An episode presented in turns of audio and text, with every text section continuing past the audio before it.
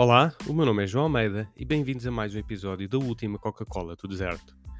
Hoje é dia 21 de janeiro de 2022 e irei falar de como os eleitores de hoje são os escravos da manhã. No final, irei partilhar uma citação. Antes de ir diretamente ao assunto, não te esqueças de seguir o podcast, subscrever o canal e partilhares com os teus amigos. Espero que gostes.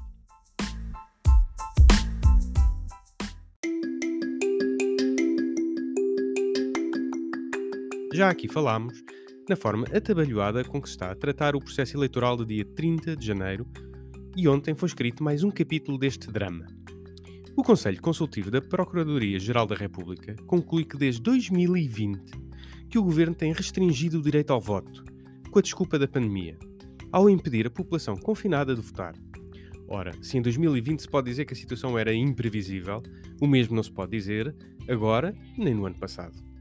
Esta afirmação da PGR é de uma gravidade enorme, uma vez que é sobre o direito ao voto que assenta a legitimidade dos nossos órgãos eleitos democraticamente.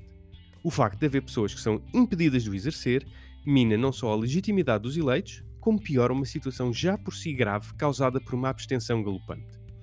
Além disso, como já aqui falei, existem inúmeras soluções para permitir o direito ao voto com segurança, passando por mais ou menos tecnologia, como o voto eletrónico ou o voto por correspondência. Tudo é possível de ser solução desde que planeado e executado com tempo e ponderação, coisa que este governo não demonstrou ter.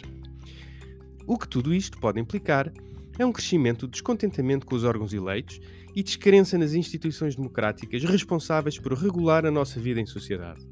Com o esboroar destes pilares, é natural que as pessoas procurem outros caminhos para ter uma vida melhor e onde se sintam mais representados. É aqui que se abre a porta para as soluções fáceis de moralismos imediatos, soluções mágicas à custa dos mais vulneráveis da nossa sociedade.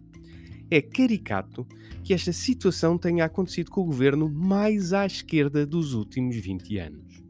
O que demonstra que raramente são aqueles que mais dizem defender o Estado democrático e os mais pobres que realmente preservam os direitos fundamentais das pessoas que os elegeram.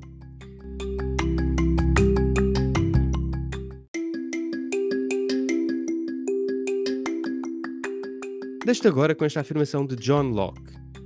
Aquele que está exposto ao poder arbitrário de um homem que tem o um mando de 100 mil homens está numa condição pior do que aquele que está exposto ao poder arbitrário de 100 mil homens, considerados cada um por si só.